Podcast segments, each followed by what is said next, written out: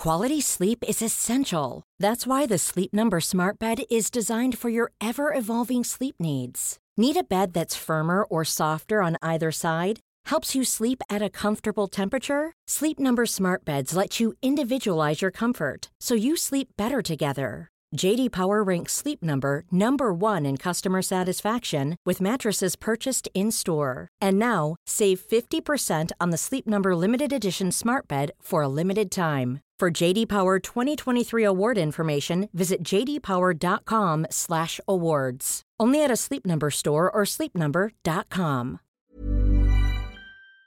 Se lleva escuchando durante meses, ¿no? Se escuchan como campanas de recesión, de, de crisis. Sí, a ver, eh, la verdad es que yo estoy sorprendido de que todavía no hayamos entrado en, en recesión. Yo más o menos esperaba que a estas alturas del año ya, ya estuviéramos en recesión. Estados Unidos es tan problemático la inflación como para el resto. Porque digo, si todo el mundo tiene tu moneda y tú eres el que la imprime y la puedes gastar, Privilegio exorbitante de Estados Unidos. Es decir, que Estados Unidos imprime la moneda de reserva eh, global. La libra entró en declive porque existía el dólar. Y el dólar sí era una buena alternativa a la libra. Ahora mismo, insisto, no se ve ninguna alternativa clara. me llamó la atención algo que dijiste, que la inflación es como un impuesto camuflado, un Sí. impuesto oculto. La inflación es un impuesto sin legislación. Nos han subido a todos los impuestos, pero no lo ha aprobado el Parlamento. Decías que no estás a favor de los impuestos, a favor de ningún tipo de impuestos en absoluto. Son un robo. Son un robo, insisto, legalizado. Una vez tenemos un sistema de sanidad público, tu salud se convierte en algo que me afecta. Que es lo que pasa con, con los youtubers, un poco, que esa crítica social que se les hace, Hay como una visión de que esta gente, por el hecho de que haya nacido en España, es propiedad del Estado español. El Estado está utilizando recursos para criar y engordar al ganado, para tener más recursos y para seguir criando y engordando más ganado. bueno, estamos grabando. Bienvenido. ¿Qué tal? Muchas gracias por la invitación. Aquí estamos un día más, una San Miguel, en este caso con Juan Ramón Rayo. Muchos te, te conocerán de nuestra audiencia, no tengo ninguna duda, pero siempre pido a los invitados que, mm, que, bueno, que se presenten, digamos, para aquellos que no los conozcan. Así que cuéntanos, ¿quién es Juan Ramón Rayo? Bueno, pues Juan Ramón Rayo es un, es un economista que, al que le gusta investigar y divulgar sobre economía y que además es una persona con fuertes convicciones liberales, entendiendo el liberalismo como una filosofía política que defiende, luego a lo mejor podemos hablar más extensamente, pero que defiende el respeto irrestricto a los proyectos de vida de las personas y que intenta combinar, por tanto, estos, estos dos campos, ¿no? la, economía con el liberalismo, sabiendo que son campos distintos y que una cosa es el análisis estrictamente económico y otra es la defensa de ciertos valores o de cierta visión de la sociedad, pero que tienen o pueden tener muchos puntos en común. Y a eso me dedico, a divulgar y a investigar sobre ello. Vale. O sea que este. Luego me gustaría entrar sobre. eh, entrar a hablar sobre, sobre el liberalismo, pero antes me gustaría hablar un poco más de actualidad. Al final es algo en lo que te centras también. Sí. Eres divulgador de. de- Cl- Claro, porque se trata de, de aplicar el corpus económico y el corpus liberal a analizar y a tratar de entender la realidad que nos rodea y por tanto la actualidad. Claro. Vale, me gustaría empezar fuerte, tratando algo, algo que se lleva escuchando durante meses, ¿no? Se escuchan como campanas de recesión, de, de crisis. La pregunta sé que es muy general, pero ¿por dónde viene sonando esto un poco? ¿Qué se está moviendo? Veo mucho movimiento a nivel, a nivel macro, ¿no? A nivel internacional. Eh, se escuchan los BRICS, eh, Estados Unidos, la guerra. Sí, a ver, eh, la verdad es que yo estoy sorprendido de que todavía no hayamos entrado en, recesión y, y sorprendido en el sentido de que yo más o menos esperaba que a estas alturas del año ya, ya estuviéramos en recesión. Eh, me sorprendería más si no terminamos entrando, que no es del todo descartable. Eh, si nos retrasamos, pues será una equivocación o una sorpresa eh, ligera, pero no, no, no radical, ¿no? Entonces, ¿por qué algunos tememos que podemos entrar en recesión? Bueno, Europa técnicamente entra en recesión, pero nos estamos hablando, estamos, nos estamos refiriendo a algo más serio, ¿no? No tan serio como lo de 2007-2008, eso también hay que aclararlo, pero, pero sí más serio que una mera recesión técnica como está Europa. Bueno, pues em, la respuesta que se dio políticamente a la pandemia, de política y económicamente a la pandemia, fue una respuesta de sobreestimular la economía. Eh, la economía estaba parada por una decisión gubernamental y había temor, no del todo infundado, a que, claro, si tú paralizas la economía, se te puede caer adicionalmente. Entonces, lo que hicieron los políticos fue, vale, paramos la economía, pero la estimulamos para evitar cualquier daño adicional. Y la sobreestimularon, como he dicho antes, con la política monetaria y la política fiscal, con bajadas de tipos de interés, inyección de crédito barato, em, inyección de gasto público, algunas rebajas de impuestos financiadas con déficit, la mayor política fiscal y monetaria de la historia, eh, al menos de los últimos 80 años. Claro, eso ha provocado la altísima inflación que hemos sufrido durante los últimos dos años. Tú sobreestimulas la economía en un momento además en el que la economía está paralizada, en el que aparecen cuellos de botella, en el que empieza una guerra, y eso, la unión de esos dos fenómenos, genera un exceso de inflación. ¿Y cómo se está reaccionando ante el exceso de inflación? Pues tratando de revertir lo que se había hecho antes, subiendo, por ejemplo, los tipos de interés. Claro, si tú subes mucho los tipos de interés y se han subido mucho, el crédito se encarece y nuestras economías, o muchos sectores de nuestras economías, dependen muy directamente del crédito.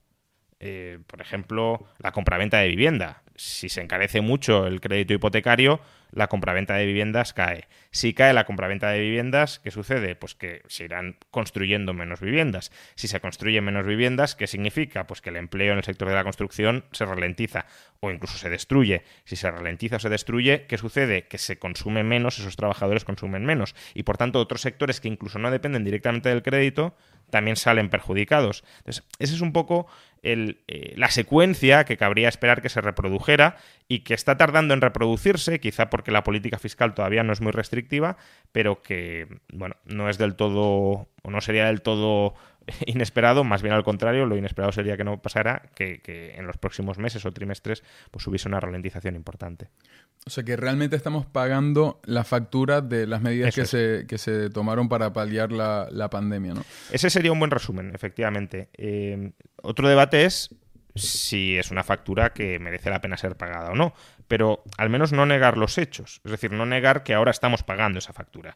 Uno puede decir, bueno, eh, sí, la estamos pagando y, bien pagada, porque si no lo hubiésemos hecho habría sido peor, vale, es otro debate, pero el problema es que hay muchos que niegan que estemos pagando la factura y eso desde luego ya es prácticamente negar lo que ha sucedido. Claro, mencionaste también el control de la inflación, hay algo que me llama la atención porque escucho en los medios, se está intentando controlar la inflación, pero...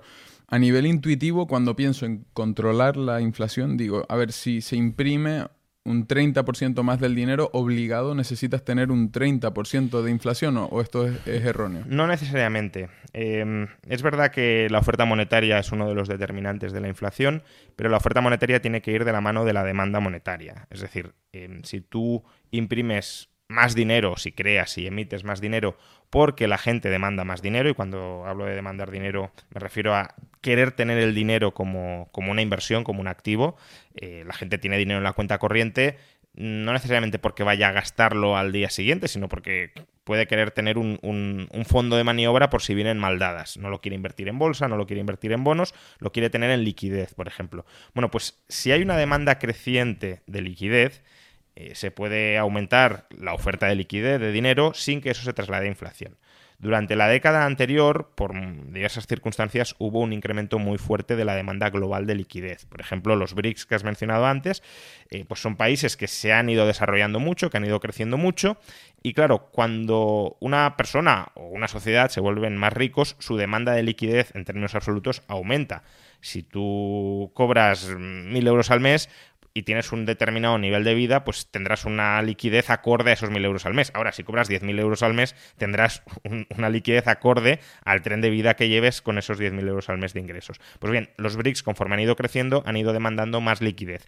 ¿Qué es liquidez en el ámbito global? El dólar. Por tanto, la demanda de dólares ha ido creciendo. Si la demanda de dólares crece, Estados Unidos puede crear más dólares sin que se le dispare la inflación. ¿Cuál es el problema? Que durante la pandemia se han pasado de aceleración. ¿no?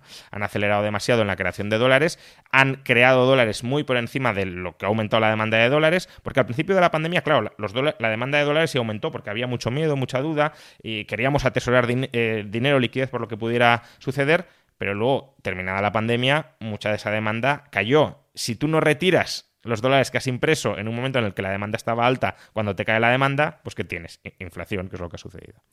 Vale, pero esto para Estados Unidos es tan problemático la inflación como para el resto. Porque digo, si todo el mundo tiene tu moneda y tú eres el que la imprime y la puedes gastar, o sea, estás en una posición de privilegio realmente frente al resto, ¿no? Sí, por supuesto. Em, bueno, Charles de Gaulle, el expresidente de, de Francia, asesorado por, por, un economista que a mí me gusta bastante, Jacques Rueff, llamaba a esto que mencionas el privilegio exorbitante de Estados Unidos. Es decir, que Estados Unidos imprime la moneda de reserva eh, global. Entonces, como Estados Unidos crea aquello que todo el mundo atesora o mayoritariamente atesora, no todo el mundo, pero mayoritariamente atesora, alrededor del 60-65% de las reservas globales son en dólares, pues tiene más facilidad para crear dólares sin generar inflación.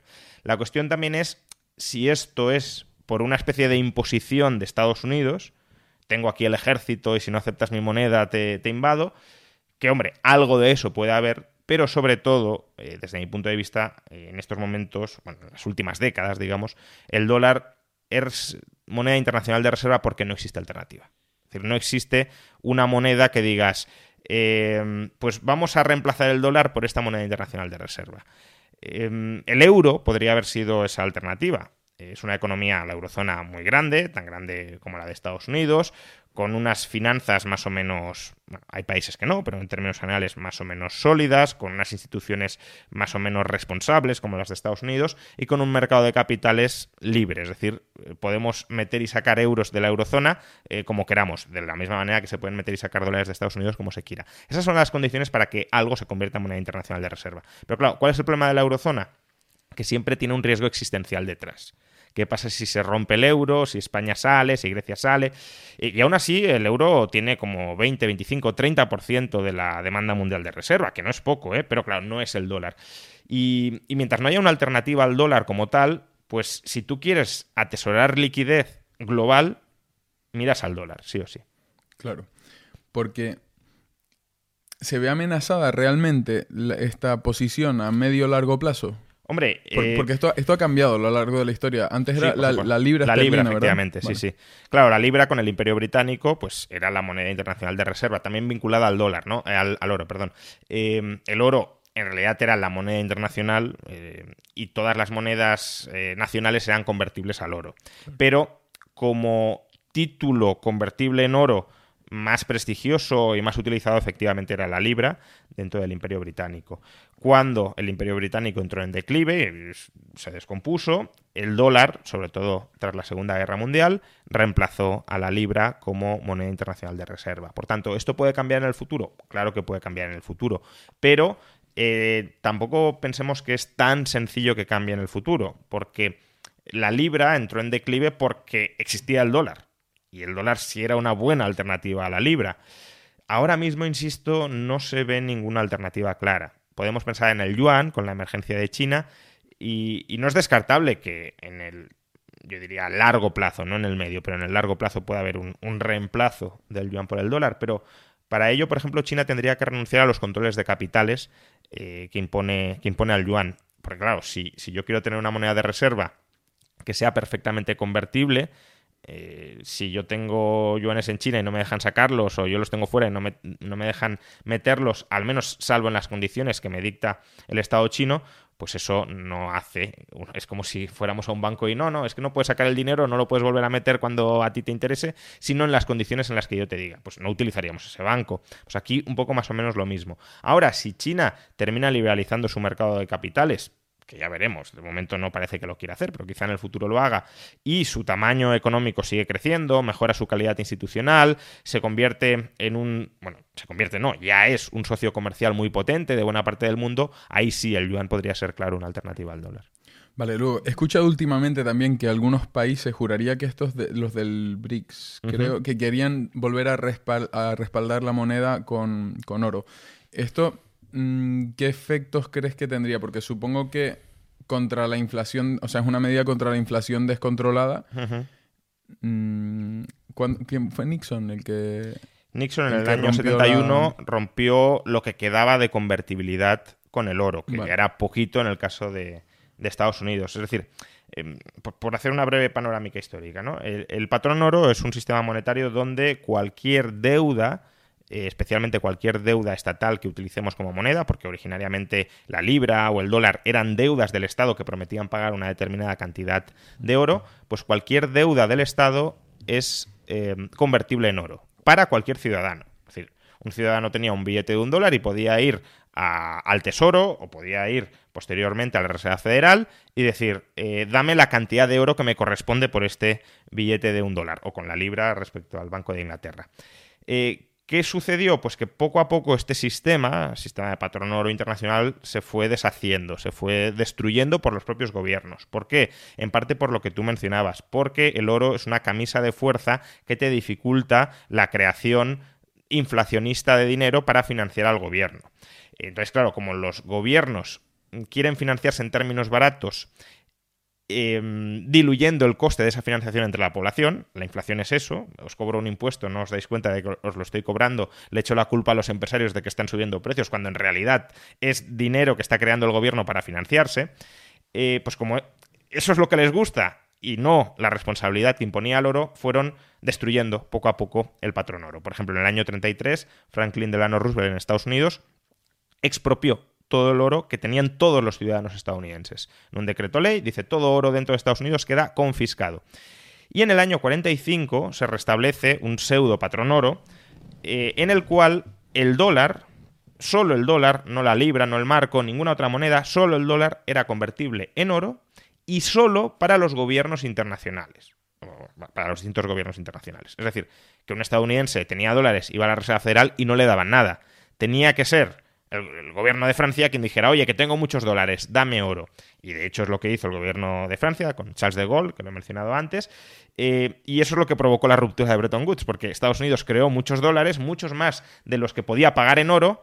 Francia dijo, no me fío de ti, estás creando muchos dólares, me debes mucho oro, no lo tienes, empieza a dármelo. Y ahí fue cuando Nixon dijo, pues, bueno, suspendemos la convertibilidad con el oro. Bueno, eh, después de este discurso histórico, eh, lo que preguntabas, ¿no?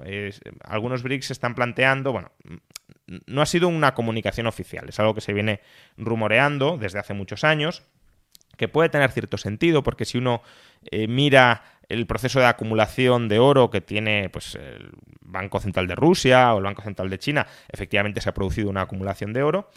No sabemos si para respaldar oficialmente su moneda en oro o simplemente como activo de reserva por lo que pueda pasar. Hemos visto, por ejemplo, que Rusia eh, tenía reservas en euros y en dólares. ¿Qué ha sucedido con la guerra? Pues que se las han bueno, suspendido temporalmente, expropiado probablemente en última instancia. Entonces, claro, eh, ¿en qué acumulas? Si tú eres un, un Estado potencialmente problemático o rival de Estados Unidos, ¿en qué acumulas tu liquidez internacional? Como decíamos antes, en dólares. Claro, pero es que si la acumulas en dólares, Estados Unidos te puede decir, no, te lo quito. De modo que si tú quieres armar ruido y incluso invadir países, como, como ha hecho Rusia, y no quieres, por tanto, depender de Estados Unidos o no quieres darle financiación a Estados Unidos, la alternativa es tener oro, porque el oro no es el pasivo de nadie, no es la deuda de nadie. Entonces, si tú custodias el oro, Claro, si te lo custodian otros también te lo pueden quitar, pero si lo custodias tú, eh, por mucho que diga Estados Unidos, tú tienes liquidez internacional.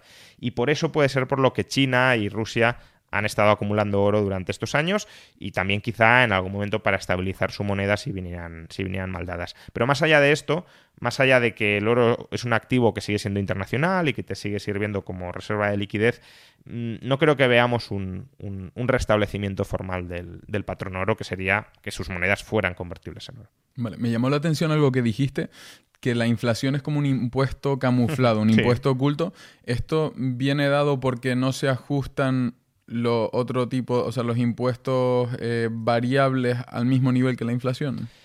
Bueno, viene dado porque la inflación erosiona tu poder adquisitivo. Entonces, em, hmm. lo que has mencionado también existe, ahora lo, podemos entrar en ello, pero a lo que me refería expresamente es, eh, imagínate que tú atesoras euros con un determinado poder adquisitivo y el gobierno eh, diluye ese poder adquisitivo. ¿Por qué? Hmm. Porque imprime euros para financiarse él mismo y eso hace que suban los precios y por tanto tú tienes menor capacidad de compra. Eso es como si tuviese cobrado un impuesto a tu inversión en euros.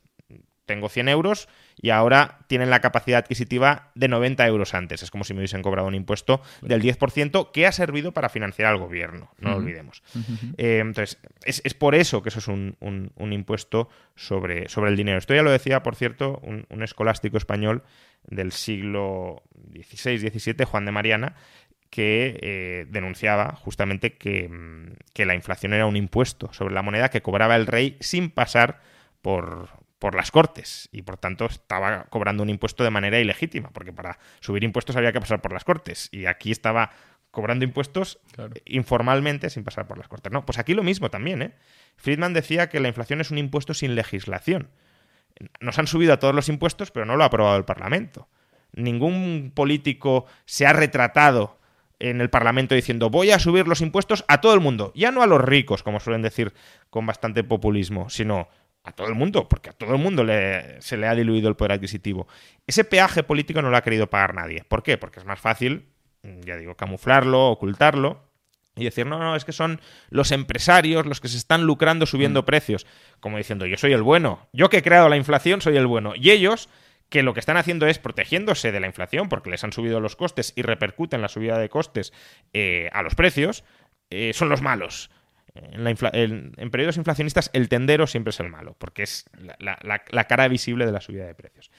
Tú lo que mencionabas, que efectivamente también es otro fenómeno, más escandaloso, o bueno, adicionalmente escandaloso al anterior, es que no es solo que nuestro poder adquisitivo haya caído, sino que si de alguna manera hemos conseguido eh, reducir algo el impacto de la inflación sobre nuestro poder adquisitivo. Por ejemplo, si nuestros salarios en términos nominales han subido algo, no tanto como, no tanto como la inflación, pero un poquito, eh, esa subida de, de nuestros ingresos nominales en impuestos que sean progresivos, es decir, que paguen proporcionalmente más aquellos que más ingresan, claro, nosotros en términos nominales estamos ingresando más. Es como si nos hubiésemos vuelto más ricos pero no somos más ricos porque los precios han subido más.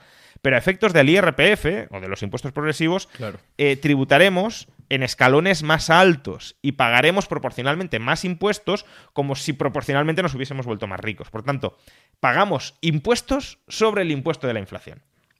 ¿Cuánto hace que no se ajusta el IRPF? Desde 2008. 2008. Es decir, estamos hablando de 15 años de no deflactación de la tarifa del IRPF. Esto tendría que hacerse todos los años de manera automática. Las pensiones. Claro. Las pensiones suben todos los años de manera automática. Es verdad que hubo unos años en los que se desindexó, pero eh, yo creo que de manera bastante irresponsable es otro tema, pero los políticos han decidido que las pensiones se indexen automáticamente al IPC. Bueno, ¿por qué no indexan automáticamente el IRPF al IPC?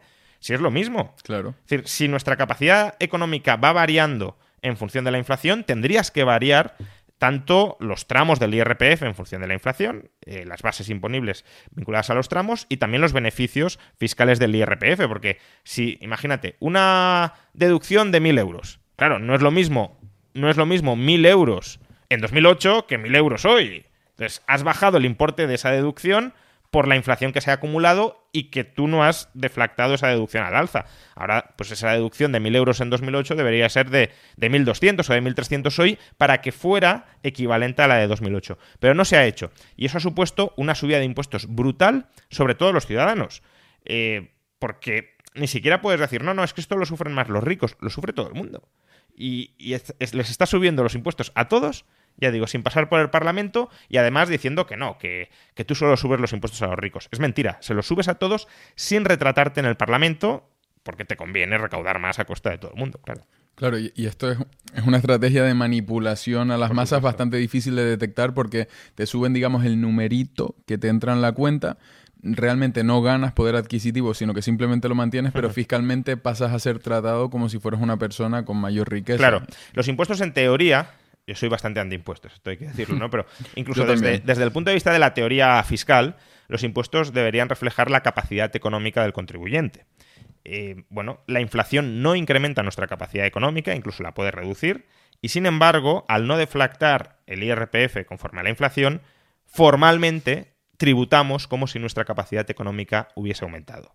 Por eso, la no deflactación del IRPF, el no ajuste del IRPF a la inflación, es una muy mala praxis fiscal desde el punto de vista de la teoría fiscal. Claro, es una excelente praxis política porque te permite recaudar muchísimo más a costa de la población, de toda la población, insisto, sin pagar el coste político de subirle los impuestos. Vale. Decías que no estás a favor de los impuestos, a favor de ningún tipo de impuestos en absoluto. Eh, no, los impuestos son una sustracción coactiva de la propiedad ajena. Yo como liberal defiendo la libertad individual, la propiedad privada y la autonomía contractual. ¿Eso qué significa? Pues que de la misma manera que no vería bien, y creo que ninguno de nosotros veríamos bien, que se esclavizara a una persona porque atentaría contra su libertad individual, tampoco veo bien el robo. Y los impuestos son un robo. Son un robo legalizado, es verdad, pero son un robo. Es decir, eh, el Estado te quita, incluso por la fuerza, porque si tú dices, yo no quiero pagar impuestos, pues entonces te encerrarán y vendrá los cuerpos y fuerzas de seguridad del Estado y te quitarán lo que hasta ese momento el propio Estado reconocía que era tuyo y que era legítimamente tuyo. Por tanto, son un robo. Son un robo, insisto, legalizado. Es verdad, el Estado dice, no, eh, yo prohíbo el robo entre personas privadas, y hace bien, menos mal, pero legalizo el robo del sector público hacia personas privadas. Y por tanto, eh, yo, moralmente, como liberal, no puedo apoyar eso. Eh, y por tanto, todos los impuestos me parecen mal. Otra cosa es que haya ciertos impuestos que sean quizá, digámoslo así, inevitables, al menos a día de hoy, porque si el Estado es un mal, que es un mal, pero es un mal quizá inevitable, eso es una duda eh, que tengo, pero mm, creo que es una duda bastante razonable, si el Estado es un mal inevitable, en el sentido de una sociedad sin Estado tendería a recrear el Estado en poco tiempo, eh, básicamente porque surgiría un grupo mafioso que por la fuerza se terminaría imponiendo de nuevo, porque el Estado es eso, el Estado es la mafia organizada hmm. que se termina convirtiendo en hegemónica y que establece una, una relación de, parasitismo con la población, pero la población también de alguna manera se revela y le pone algunos límites. Entonces, claro, si tú destruyes el Estado, pues probablemente vuelva a surgir una mafia o, de desde, o desde dentro o desde fuera que te invadan y establezca otro régimen parasitario estatal. Entonces, si el Estado es un mal eh, probablemente inevitable, al menos en, el entorno social, tecnológico e histórico en el que vivimos, ciertos impuestos para financiar al Estado, a esa mafia que se convierte en dominante, siendo inmorales, pero son inevitables. La cuestión es que esos impuestos, claro, precisamente porque son un robo, porque son inmorales, eh, porque no te queda otra que tragar con ellos, deban ser, y por eso luchamos muchos, los mínimos indispensables para mantener el orden social en funcionamiento y, ya está. No para que los políticos te quiten tu propiedad para hacer lo que a ellos les venga en gana. Los políticos o las masas de la población. Quiero decir, eh, aunque el 51% quiera esclavizarte o quiera quitarte lo que es tuyo, no debería tener el derecho a hacerlo. Estos, estos impuestos que dirías que serían indispensables para un mantenimiento, serían impuestos que no variarían en función de tus circunstancias personales, entiendo, en ningún caso, ¿no? Bueno, mm, eso ya es más un tema de, ya digo, de, teoría fiscal. Mm, yo la, la, progresividad de los impuestos tampoco la veo necesariamente mala, siempre y cuando estemos hablando de tipos fiscales muy bajos. Es decir, eh, eh, Claro, si tú me dices, no, es que el, tipo marginal más alto es el 6% y hay progresividad porque eh, los primeros tramos no pagan nada, los siguientes un 1, un 2, bueno, pues sí, hay progresividad, incluso progresividad bastante intensa en términos relativos, pero los tipos marginales máximos no son confiscatorios, como lo son eh, en la actualidad, porque, eh, bueno, el término confiscatorio es muy subjetivo, pero claro, si estamos hablando de que en algunas regiones de España el marginal máximo supera el 50%, solo el IRPF, porque luego se pagan otros impuestos, claro, que a ti, por cada euro adicional que ganes a partir de ciertos umbrales, te quiten más de la mitad, si no llamamos a eso confiscatorio, pues entonces, no sé, confiscatorio ya, es un término que, pierde mucho de su significado. Eh, entonces, bueno, si estamos hablando de tipos marginales progresivos pero muy bajos, puede tener sentido. Es decir, que, las personas que más estén ingresando y que por tanto quizá estén haciendo, también habría que verlo, pero quizá estén haciendo un mayor uso de algunos de los servicios que en ese caso proporciona el Estado, por ejemplo, servicios de seguridad, paguen proporcionalmente más, puede, puede tener cierto sentido, sobre todo si hay otros impuestos. Eh, claro, si solo estuviera si solo hubiera un impuesto, pues a lo mejor proporcional tendría más sentido. Pero tú imagínate que tenemos IRPF e IVA. El IVA es un impuesto que puede tener componentes regresivos, no necesariamente, pero puede tenerlos. Es decir, es un impuesto que pagamos sobre el consumo. Si consumimos relativamente más, cuanta menos renta tenemos, pues al final termina pagando más impuestos sobre su renta el más pobre. Entonces, si hay impuestos que pueden tener una carga regresiva, eh, tiene sentido que haya otros que tengan un componente más progresivo para que el conjunto del sistema fiscal tienda hacia, hacia la proporcionalidad. Vale, un Estado que de forma sistemática eleva en exceso sus impuestos, ¿hacia dónde tiende? Porque supongo que entra en un bucle, en un círculo vicioso. Al final que, bueno, pues se escapa el capital, suben más los impuestos a la, a la clase media, se va apretando, apretando y, se estrecha y al final es un, como un embudo, ¿no? ¿Hacia, ¿Hacia qué tiende? Bueno, esa es una posibilidad, desde luego. Es decir, que, el Estado termine expulsando a, a, los generadores de riqueza y generadores de riqueza no son simplemente los ricos, eh, puede ser personal cualificado. Eh, si, si tú tienes un tipo marginal máximo muy alto, pues está claro que no vas a traer muchísimo talento muy bien pagado en el país, o, que te va a ser más complicado atraerlo, porque si tú tienes, no sé, eh, si en Estados Unidos, eh, antes de, Obama, por ejemplo, el tipo marginal máximo estaba en el 35%. Si aquí lo... Y, claro, 35% además creo que era a partir de medio millón de dólares. Claro, aquí tenemos, eh, en términos promedio en el Estado, el 45% a partir de 60.000 dólares. Entonces, claro, un estadounidense que esté ingresando en su país 100.000 dólares y que le digan, oye, te vas a España con el mismo sueldo a trabajar, fiscalmente lo destrozan. Em, entonces, claro, si tú tienes una estructura impositiva muy eh, sangrante sobre los ciudadanos, pues expulsarás capital financiero, expulsarás capital humano, eh, no generarás tanto capital tecnológico, porque el capital tecnológico es la mezcla del capital financiero y del capital humano, eh, y por tanto serás un país con menor capacidad de crecimiento. Esto es cierto que, hay que ponerlo en, contexto con otros factores. Eh, por ejemplo, la calidad institucional, al margen de los impuestos, también pesa mucho a la hora de atraer, retener y generar talento. Entonces, muchas veces se pone a los países nórdicos como, como referencia porque son sociedades con impuestos altos, tampoco mucho más altos que los que tenemos aquí, ¿eh? porque a veces parece como, no, es que en Suecia, en Dinamarca, tienen impuestos altísimos y funcionan bien. Tienen impuestos más altos que en España, pero no desproporcionadamente más altos y además los tienen distribuidos de tal manera que en España los consideraríamos inaceptables. Por ejemplo, Dinamarca. Dinamarca, una de sus fuentes principales de ingresos es el IVA. Dinamarca tiene un tipo general único. No hay tipo reducido ni superreducido del IVA del 25%. Claro, ¿queremos ser Dinamarca? Vale, pues un tipo del IVA único del 25% sobre todo. Porque además en España hay productos que, están exentos de IVA, que no están sujetos al IVA, ¿no? Em, o, por ejemplo, en Dinamarca no existen cotizaciones sociales a, la seguridad social. En Dinamarca las pensiones se, financian con impuestos, con IRPF. Entonces, claro, el IRPF sí es bastante más alto que en España, pero porque no pagan cotizaciones sociales. Si tú miras el porcentaje de impuestos que paga un salario danés, el promedio es similar al español solo que lo tienen distribuido de distinta manera. En España nos cargaríamos las cotizaciones sociales que supuestamente pagan los empresarios, aunque en realidad las pagan reduciendo lo que cobraríamos, pero bueno, que supuestamente pagan los empresarios a cambio de subir mucho los impuestos que pagan los trabajadores, pues probablemente tampoco. Eh, o Dinamarca, Suecia tienen impuestos sobre sociedades más bajos que en España. Entonces, claro, sí, tienen más impuestos, correcto, pero los tienen distribuidos de tal manera, no tienen impuestos sobre patrimonio, como, como tenemos en España. Suecia no tiene impuestos sobre sucesiones. Entonces, los tienen distribuidos de tal manera que no intentan no destrozar la generación de riqueza.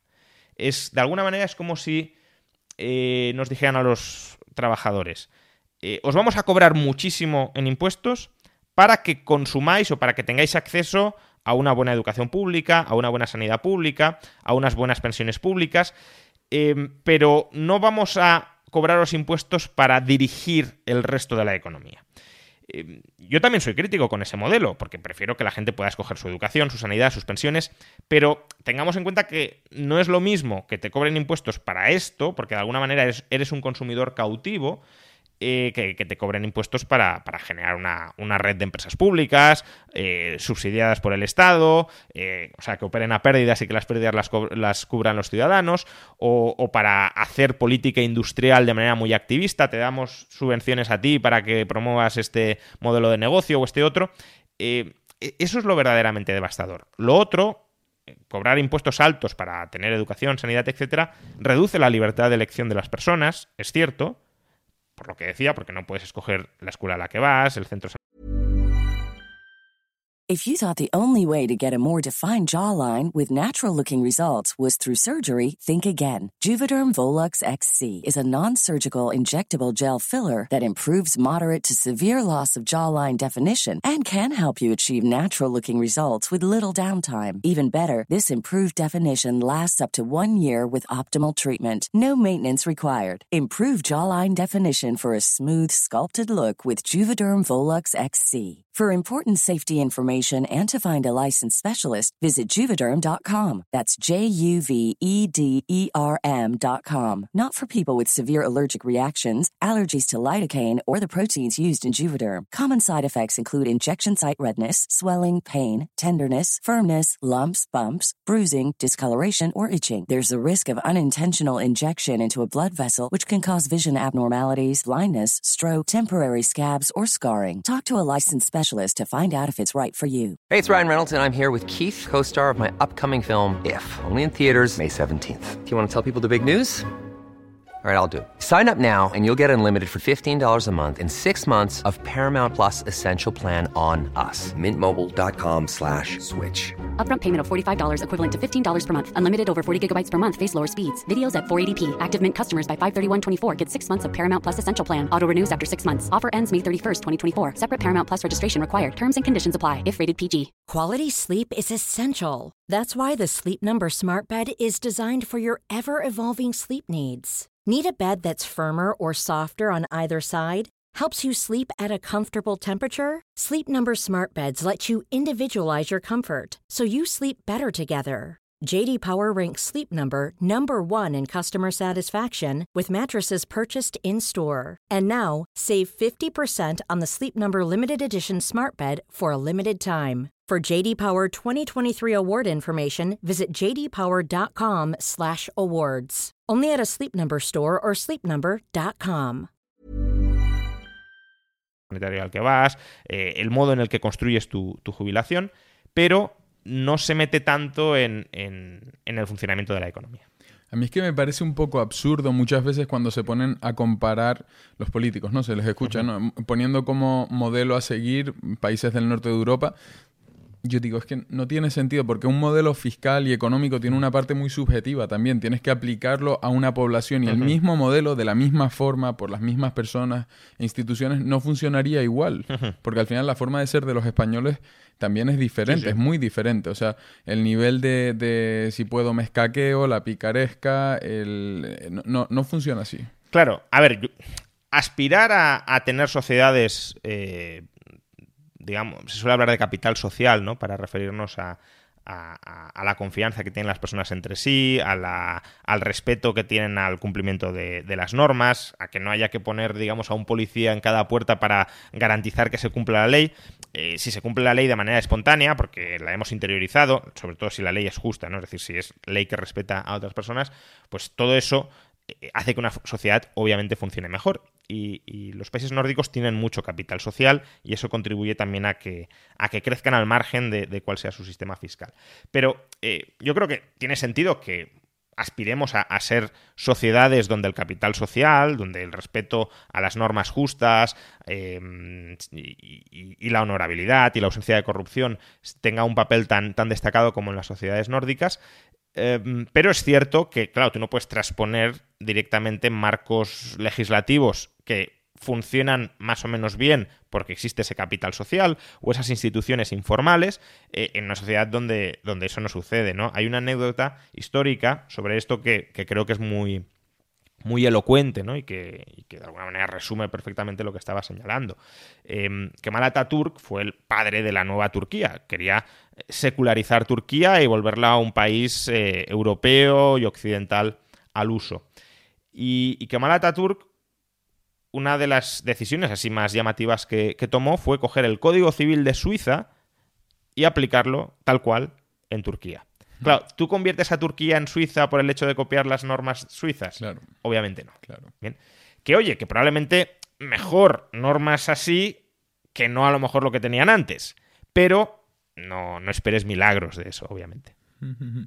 Claro, al final es algo, creo que necesitas, para poder aplicar ese modelo, necesitas una base de educación muy, muy fuerte, muy sólida. Que si no has hecho esa inversión en recursos, en tiempo, en, en- en capital, en lo que sea, es complicado primero, ¿no? Sí, educación o yo hablaría más bien de cultura, ¿no? Porque mm, es verdad que a la cultura puedes llegar a través de educación, pero, pero va más allá, ¿no? Porque tú puedes tener una sociedad poco educada, pero, pero que tenga una cultura moral, por ejemplo, eh, muy sólida, con, pues eso, eh, respetamos al prójimo, respetamos su libertad, su propiedad. Aunque yo no entienda mucho de filosofía política o de filosofía moral, no necesito entender grande, o tener grandes conocimientos sobre ello para haber interiorizado lo básico para que una sociedad funcione. Entonces, más que educación, eh, yo hablaría de cultura, porque además la educación, según cómo la orientes, puede alejarte de esos marcos culturales funcionales. Es decir, eh, el, el- el wokismo, por ejemplo, en Estados Unidos se da entre élites ilustradas, muy bien educadas. No estamos hablando de, de gente analfabeta, entre comillas, sino todo lo contrario. Y esa educación es una educación, digamos, disfuncional para una sociedad que, que conviva en armonía, porque es una educación o son unos valores adquiridos a través de la educación que lo que promueve de alguna manera es el conflicto social institucionalizado. Es vamos a crear colectivos que consideramos que estructuralmente están enfrentados y vamos a avivar ese enfrentamiento para aniquilar a aquellos grupos a los que supuestamente les atribuimos un privilegio social frente a los demás. Y esa es una visión ya digo, de, de- cómo es y cómo ha de ser la sociedad que te conduce, por sus propias premisas, al enfrentamiento continuado. Y eso, por tanto, te lleva a una sociedad, ya digo, pues lo vemos en Francia, lo vemos en Estados Unidos, en muchos casos, disfuncional.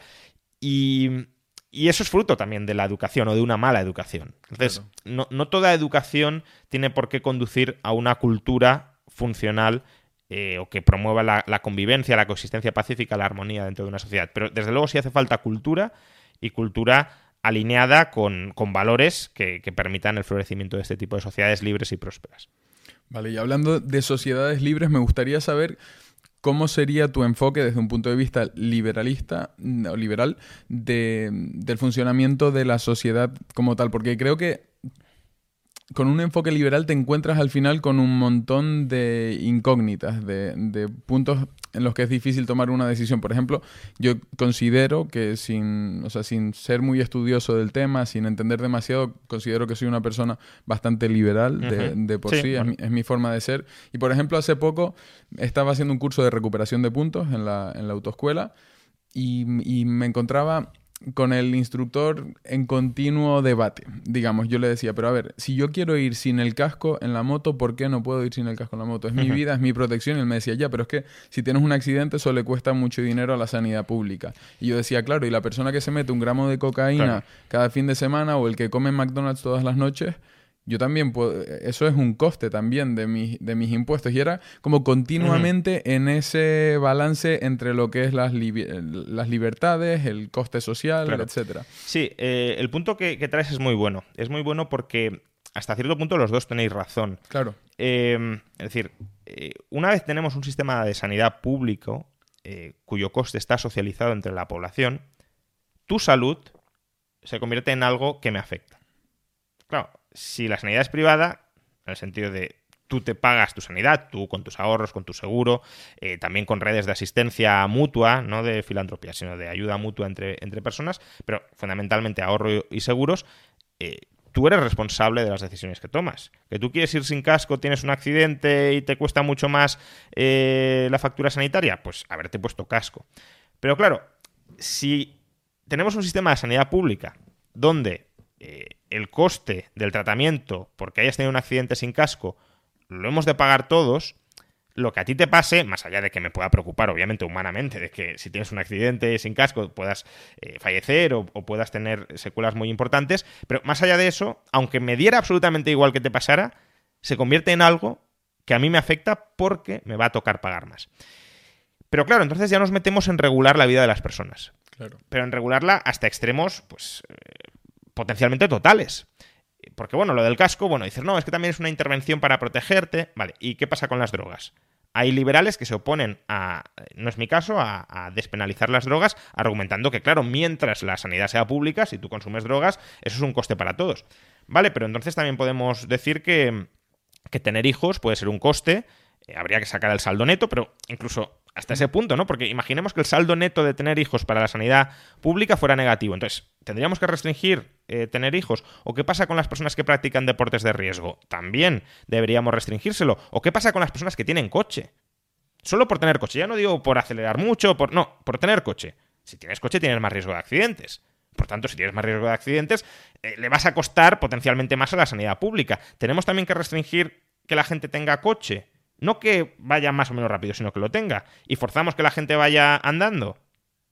O, qué pasa con la gente que vive en zonas potencialmente peligrosas. ¿Deberíamos cobrarles más impuestos porque nos pueden suponer un coste más alto? Entonces, eh, el argumento de, claro, si yo voy sin casco, eso te afecta a ti fiscalmente, es cierto, pero démonos cuenta de que es muy peligroso que empecemos a hacer ese tipo de argumentos porque entonces terminamos controlando cada uno de los aspectos de la vida de las personas porque cada una de las decisiones que tomen va a tener una repercusión sobre su estado de salud y por tanto sobre la factura que va a implicar al sistema sanitario. Y ahí la, la solución no es eh, mantener la socialización de la sanidad y dar cancha libre a que cualquiera haga lo que quiera, porque eso también es un comportamiento muy, muy disfuncional. La cuestión es avanzar en la desocialización de los costes sanitarios y, por tanto, que algo tan básico para el liberalismo que es libertad con responsabilidad, es decir, eres libre de hacer lo que quieras, pero te responsabilizas de las consecuencias de lo que hagas, eso verdaderamente sucede en sociedad. Y quien dice, por cierto, la, sanidad, también dice la educación. Es exactamente lo mismo. No sé si recordarás, por ejemplo, eh, en la anterior crisis económica, 2007-2008, hubo muchos jóvenes españoles que precisamente porque no había empleo en España, se marchaban al extranjero a, buscar cualquier oportunidad. Y uno de los argumentos políticos que se hacía, que en parte tenía razón, pero es que si lo pensamos bien es un argumento eh, tan, tan problemático, era, bueno, es que a esta gente la hemos formado aquí, la hemos educado en nuestras universidades, y ahora se va fuera y va a contribuir a generar riqueza fuera de España. Claro, pero entonces, ¿qué me estás diciendo? ¿Que esta gente son como tu ganado por el hecho de que les hayas pagado la educación? ¿Que se tienen que quedar en el país a vivir y a trabajar aquí porque como les has pagado eh, los estudios, eh, tienen una deuda contigo y han de generar riqueza aquí y han de pagar impuestos aquí? Entonces, ¿les estás formando para que vivan una vida plena donde quieran vivirla? ¿O les estás formando para que sean mano de obra cualificada dentro de tu país? Pero claro, yo también entiendo el punto del contribuyente que diga, hombre, pero es que si vamos aquí pagando la educación y se van fuera, pues entonces nos estamos descapitalizando. De nuevo, ahí la solución pasa por desestatalizar y desocializar la educación.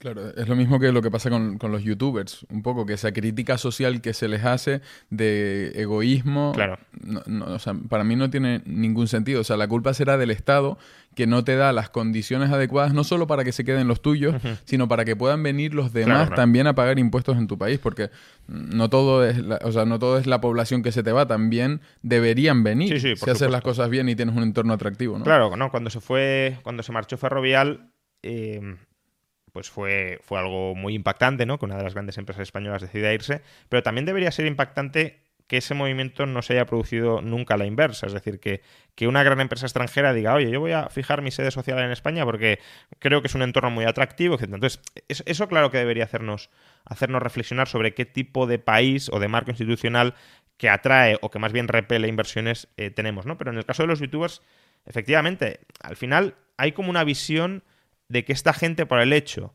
de que haya nacido en España, es propiedad del Estado español.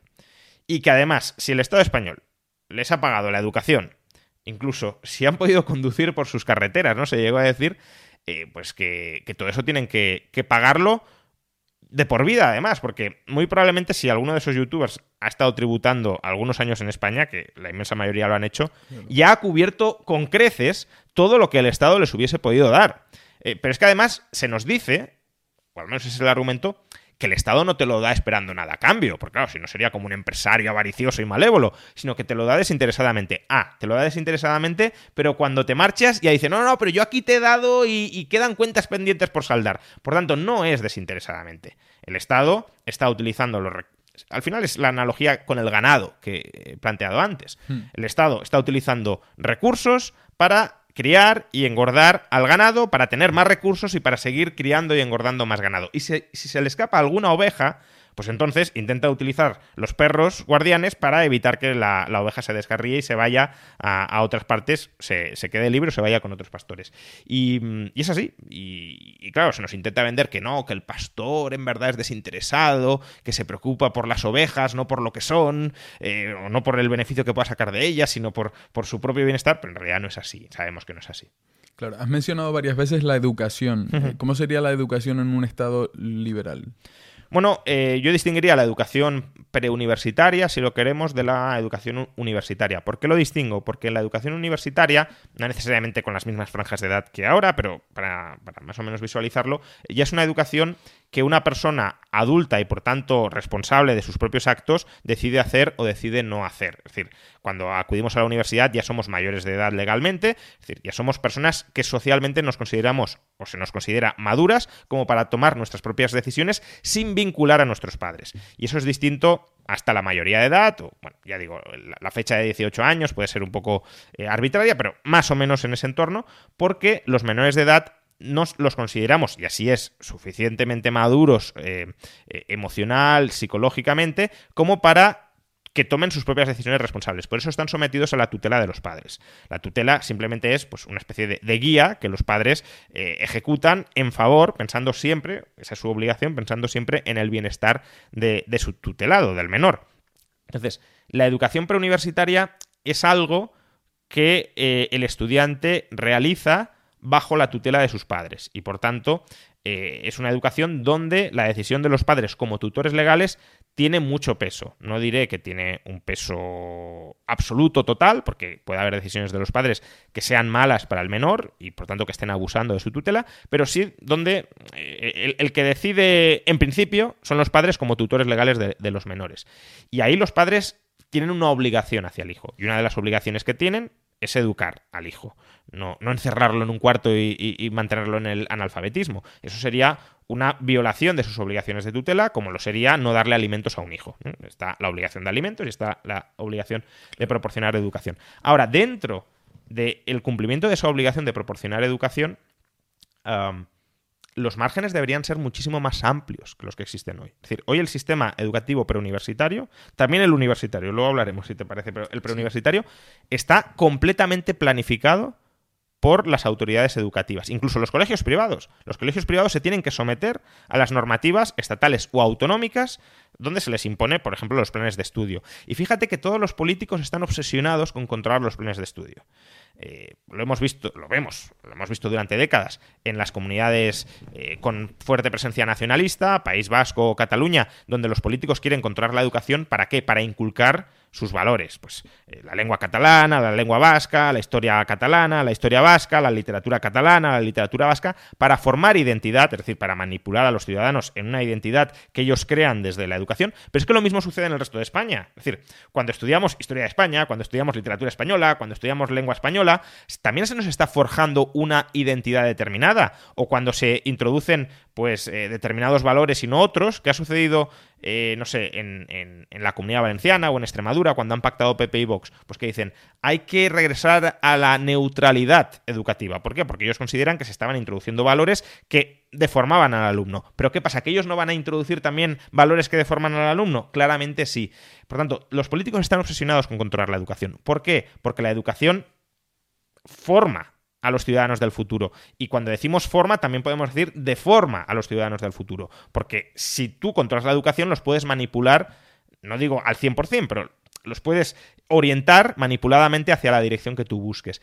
Y por eso hay que abrir eh, hay que desestatalizar los planes de estudio para que no sean los políticos quienes lo controlen. O sea, los planes de, de estudio están totalmente centralizados. Un colegio, por ejemplo, un colegio privado no podría decidir mm, de forma homologada enseñar a sus alumnos sobre un poco más sobre fiscalidad, por ejemplo, sobre blockchain. o sea, lo puedes hacer como actividades Extraescolares, extraescolares, sí. pero no vale. dentro del currículum. No claro. sabía, vale. No, no, no. Eh, y, y además el, el contenido de lo que se imparte también está arreglado. Es decir, no puedes, no sé, eh, no puedes decir, no, en historia de España vamos a vamos a enseñar eh, pues, eh, no sé, o una interpretación absolutamente contraria de la historia de España, contraria a los cánones establecidos, o incluso eh, episodios de la historia de España que no son los, los reglados. Porque además piensa que todo esto también te conduce a pruebas de selectividad. La selectividad es un mecanismo, de nuevo, a través de la cual centralizar conocimientos, porque si todo el mundo se tiene que examinar de un canon, pues por necesidad vas a tener que enseñar ese canon, no puedes enseñar otras cosas.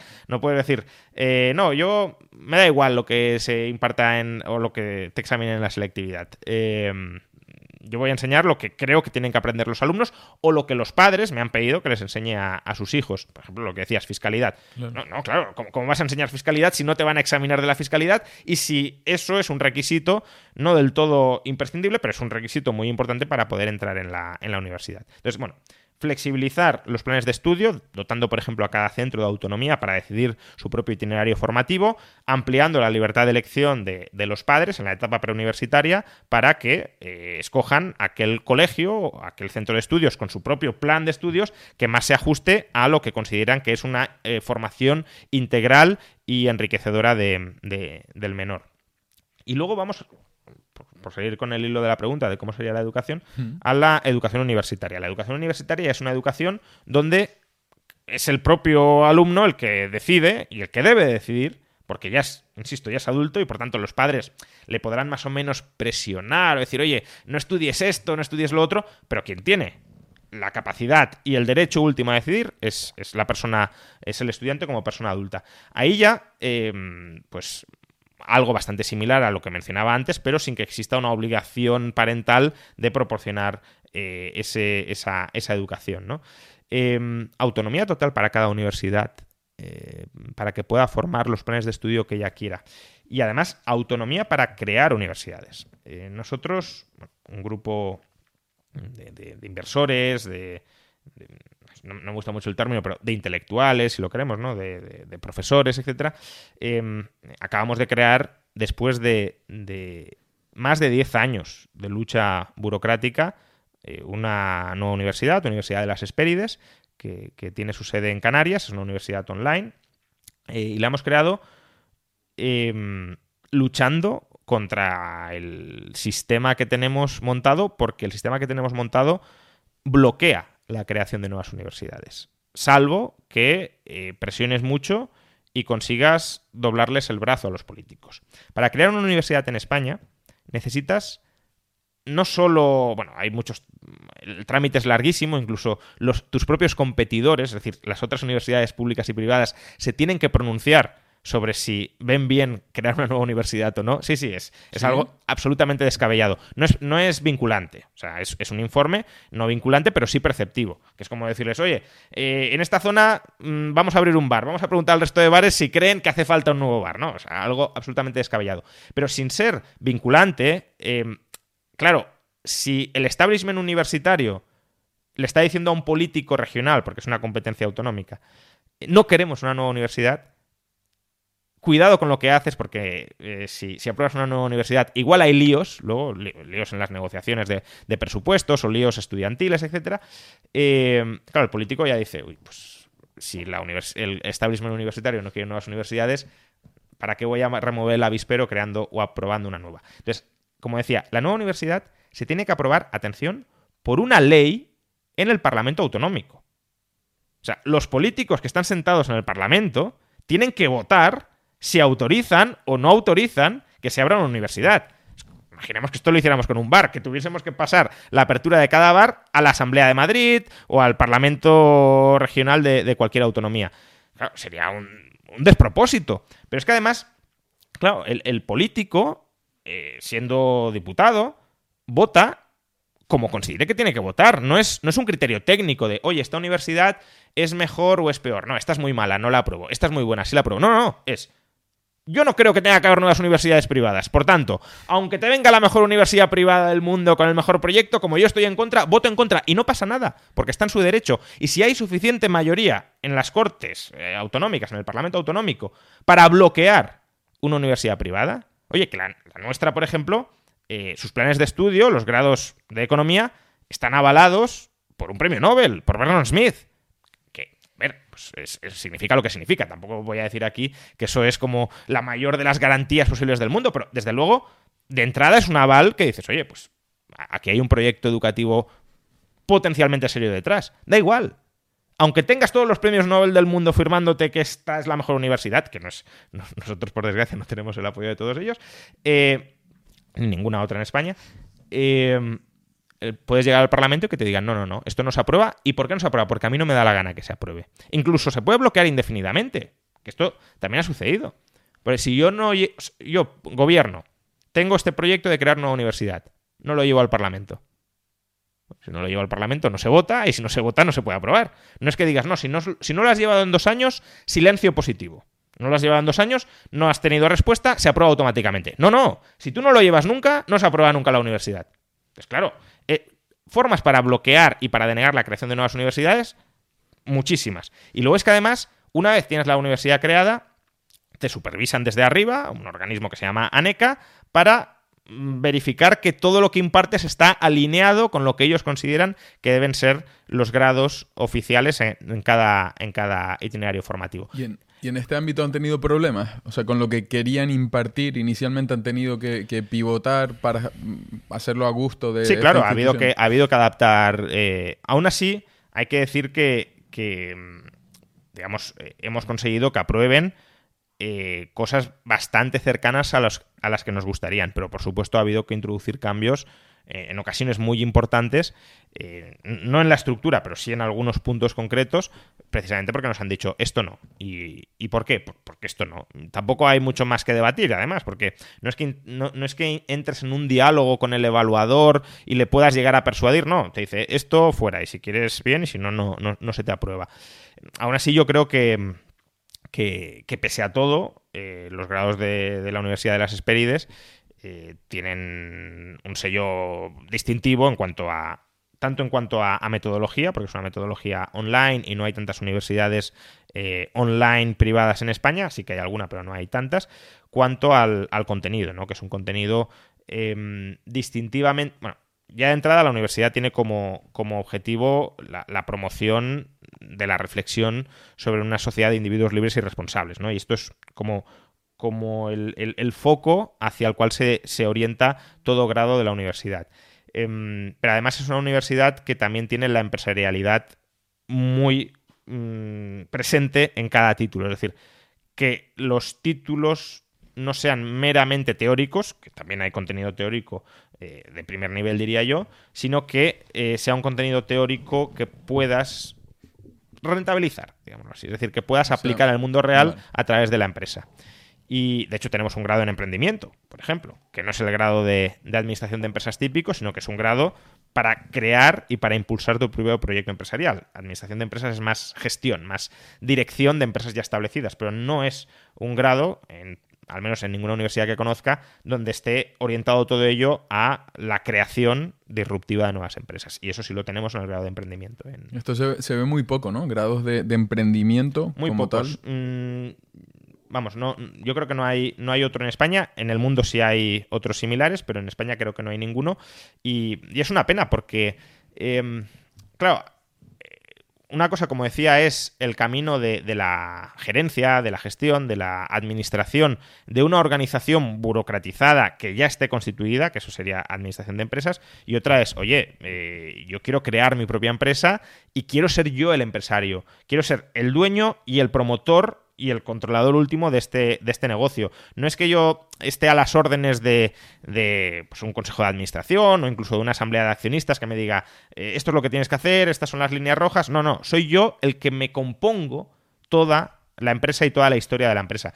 Y cómo afrontar eso en un mercado cada vez más disruptivo, pues es algo que nos enseña y que es clave, absolutamente. Sí, no, tiene nada que ver. Lo que es la fase de creación con luego las gestiones, que son, son universos totalmente diferentes. Creación y, crecimiento, ¿no? Y, expansión. Y, luego incluso la, gestión, eh, siendo tú el dueño, no es lo mismo que siendo un empleado de, de la organización. nada que ver. Y luego, em, otra cosa que antes de, terminar el podcast, que nos queda, nos queda poco tiempo, quería preguntarte, viendo las tendencias que se ven actualmente, ¿cómo ves el futuro de España en términos generales? Tanto a medio como un poco ya... Pero futuro en qué sentido? Porque... Sí, futuro a nivel, a nivel económico, o sea, con todo lo que, lo que está pasando. O sea, yo creo que vienen, tengo la, la impresión de que los próximos 15, 20 años van a ser muy locos. O sea, desde, que yo nací, por ejemplo, ya creo, considero que he vivido la etapa con mayores cambios de toda la historia, pero la disrupción que viene a todos los niveles. Bueno, claro. Es que, a ver, eh, aquí yo distinguiría temas que puedan ser más, más globales o generales de los temas más específicos de España. Pues la inteligencia artificial, por ejemplo, nos puede afectar de maneras imprevisibles o a lo mejor previsibles desconcertantemente, pero sí puede ser una disrupción eh, como nunca hayamos visto en la historia según cómo, según cómo esta evolucione. Pero claro, eso no es, no es algo específico de España, es claro. qué va a pasar con, la sociedad tal cual la conocemos, sea española o sea... Sí, totalmente, eso es otro, tipo de cambios. Y ya de, cuestiones más, más específicas de España, pues... Sí, España, economía. Claro. Digamos. Eh, a ver, mencionabas, los últimos 20 años han sido años, bueno, los últimos 20 años, y esto eh, que para tenerlo también presente, son 20 años en los que eh, la productividad en la economía española ha estado estancada, no hemos mejorado nuestra productividad y la productividad es clave si queremos vivir mejor. solo hay dos formas de, de, prosperar. O trabajas más horas o, la riqueza que generas por hora la incrementas. Entonces, yo creo que todos aspiramos a trabajar menos horas, pero ser más ricos por hora trabajada. Bueno, eso es la productividad. Pero ha estado estancada los estancada, últimos 20 totalmente estancada. Totalmente. A, pesar de los avances tecnológicos. Totalmente estancada. Eh, es decir, la, la, midas como la midas. ¿eh? Si la mides por, por producto por trabajador ha estado estancada y si la mides como productividad total de los factores, que es bueno, pues la parte de la productividad que no podemos explicar por, por acumulación de factores productivos, también ha, estado, también ha estado estancada. Entonces, claro, si, eh, España, ¿por qué ha crecido durante los últimos 20 años? Porque se han incorporado muchos más trabajadores al mercado laboral. Em, hasta el año 98, 99, pues España era un país con 13, 14 millones de trabajadores. Hoy somos un país con 20 millones de trabajadores aproximadamente. Claro, si tú tienes a 6, 7 millones más de personas trabajando, incluso dentro de una familia, ¿no? Si, si solo trabaja uno, pues los ingresos que entran son unos y si trabajan dos pueden ser más. Entonces, ahí sí que vives mejor, pero vives mejor trabajando más horas. Y eso, aparte de que está limitado, porque llega un momento en el que ya no se pueden trabajar más horas al día, eh, tampoco es una riqueza a lo mejor plenamente satisfactoria, porque si yo quiero tener más tiempo libre para disfrutar de, mis mayores ingresos, claro, si mis mayores ingresos vienen de trabajar más, vienen de renunciar al tiempo libre. Entonces, la cuestión para prosperar a largo plazo es incrementar la productividad, y no lo hemos hecho. Es más, la renta per cápita de España, no la productividad, sino el ingreso medio por, por persona, lleva, está ahora al mismo nivel que en el año 2007. Por tanto, son 16 años en los que, en términos promedio, la gente no vive mejor en España. Tampoco peor, ah, que habrá gente que viva peor, pero digo, en términos promedio, eh, ni mejor ni peor, hemos estado estancados. Eh, Italia lleva así desde hace 30 años. Claro, ¿hay riesgo de que España se italianice? Pues vamos por ese camino, claro que sí. Es decir, por un camino donde la productividad no aumenta, donde ya no tienes margen para seguir aumentando la renta per cápita trabajando más horas o trabajando más personas y, por tanto estás, estás estancado. Y sociedades estancadas son sociedades donde se genera frustración, porque son sociedades de, juego de suma cero. Una persona solo puede mejorar si otra empeora. Si, la el tamaño de la tarta está dado, si yo tengo más porciones porque tú tienes menos. Y claro, si yo solo mejoro, si otro empeora, todo el mundo quiere pisar al otro, se generan conflictos distributivos muy importantes. Oye, que yo he empeorado y tú has mejorado, pues como has mejorado a mi costa, eh, me tienes que dar parte de tu mejora se suben impuestos, se lastra todavía más la economía, lo que hablábamos antes, y se entra en un círculo vicioso muy, muy peligroso. Entonces yo creo que eh, la clave está en intentar eh, relanzar la productividad. ¿Qué hay que hacer para relanzar la productividad? No es, no es eh, algo sencillo, pero por un lado hay un problema muy serio con el tamaño de las empresas en España, las empresas son muy pequeñas y las empresas pequeñas tienen una capacidad limitada para mejorar la productividad, por economías de escala, eh, eh, capacidad para apostar por la I D, etcétera, y también capacidad para internacionalizarse. Una empresa pequeña lo tiene más complicado.